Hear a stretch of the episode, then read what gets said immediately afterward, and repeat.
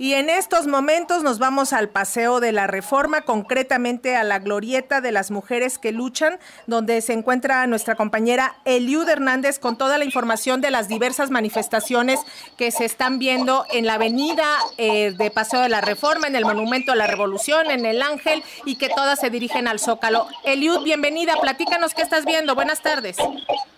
Hola Lénica, muy buenas tardes. Saludo con mucho gusto a ti y a las audiencias de Pulso de Radio Educación. Pues este 8 de marzo me encuentro en la glorieta de las mujeres que luchan en Paseo de la Reforma, donde se han dado cita madres de víctimas de feminicidio, integrantes de la coordinadora de la marcha del 8M 2023, familias, estudiantes y trabajadoras que en punto de las 4 de la tarde partirán hacia el Zócalo Capitalino.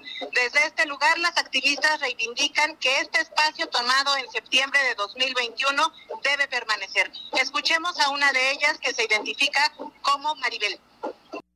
La Glorieta de las Mujeres que Luchan es un hogar, un espacio del que nos hemos apropiado para abrazarnos de injusticia a injusticia, de dolor a dolor, pero también de esperanza a esperanza.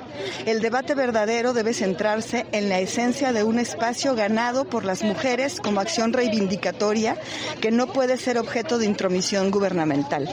Las mujeres indígenas de la Glorieta, que son las que redactaron este documento, entendemos que la única reivindicación posible desde el gobierno es que se nos haga justicia. Nosotras, las mujeres indígenas que tomamos la glorieta, no se nos reivindica en piedra, sino con justicia.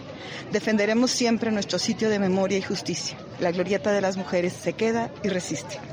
Eliud.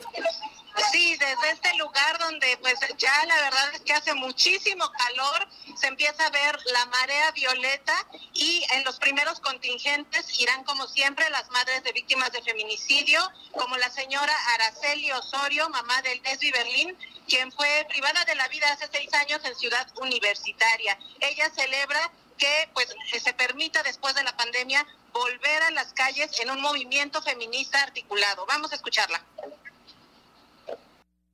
En, dentro de la sociedad civil y el movimiento eh, de mujeres, el movimiento de mujeres en general, pues ha habido grandes logros. Uno de ellos pues es el que podemos volver a salir eh, de manera articulada este 8 de marzo, el que de alguna manera hemos logrado hacer eh, incidencia creando y proponiendo nuevas leyes, aunque han sido pues a, fuerza de mucho dolor y, de sangre incluso.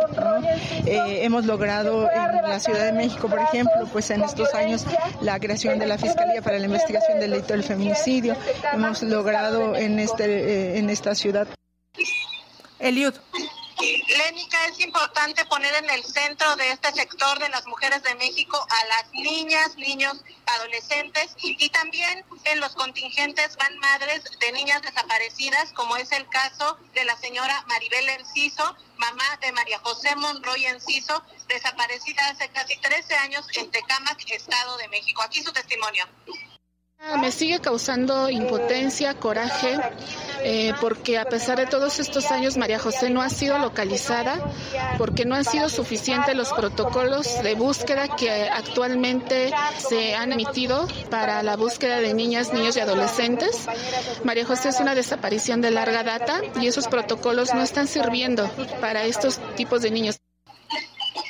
Sí. Y bueno, esta marcha que pues cada vez se torna más festiva, no sé si puedes escuchar un poco de que pues ya están las batucadas a todo lo que dan. Y en esta marea violeta vemos a muchas jóvenes con carteles donde se lee la policía no me cuida, me cuidan mis amigas, porque quiero llegar a ser vieja, quiero ser libre. Y algo que llama mucho la atención es ver a madres acompañando a sus hijas adolescentes, como es el caso de Paulina Arana y su hija Juliana. Vamos a escucharlas y estamos aquí pues más que nada por todo lo que se ha vivido y se ha peleado.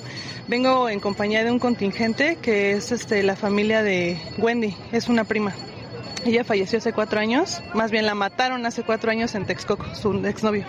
Y él ahorita está prófugo y no se ha hecho nada, la carpeta está abierta y por eso. También para darle un ejemplo a mi hija y que pelee por sus convicciones y que tenga en claro lo que quiere hacer no me siento segura. No, no imagino cómo va a ser la secundaria estar en el metro, metrobús y que alguien venga o haga algo.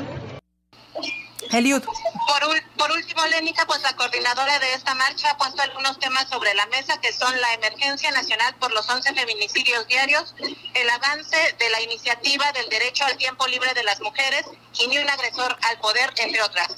Es el. Eliud, pues siempre es difícil estar en esta conmemoración del 8M por todo el dolor que, que, se siente, por la impunidad que prevalece y por las que ya no están, pero también está este espíritu de lucha y pues también da mucha alegría ver a todas estas jóvenes que están luchando por sus derechos. Sí, la verdad es que creo que esta marcha ha ido evolucionando mucho, Lénica. Eh, sí, hay mucha indignación, hay mucho dolor, pero también vemos a una nueva generación que no está dispuesta a callar.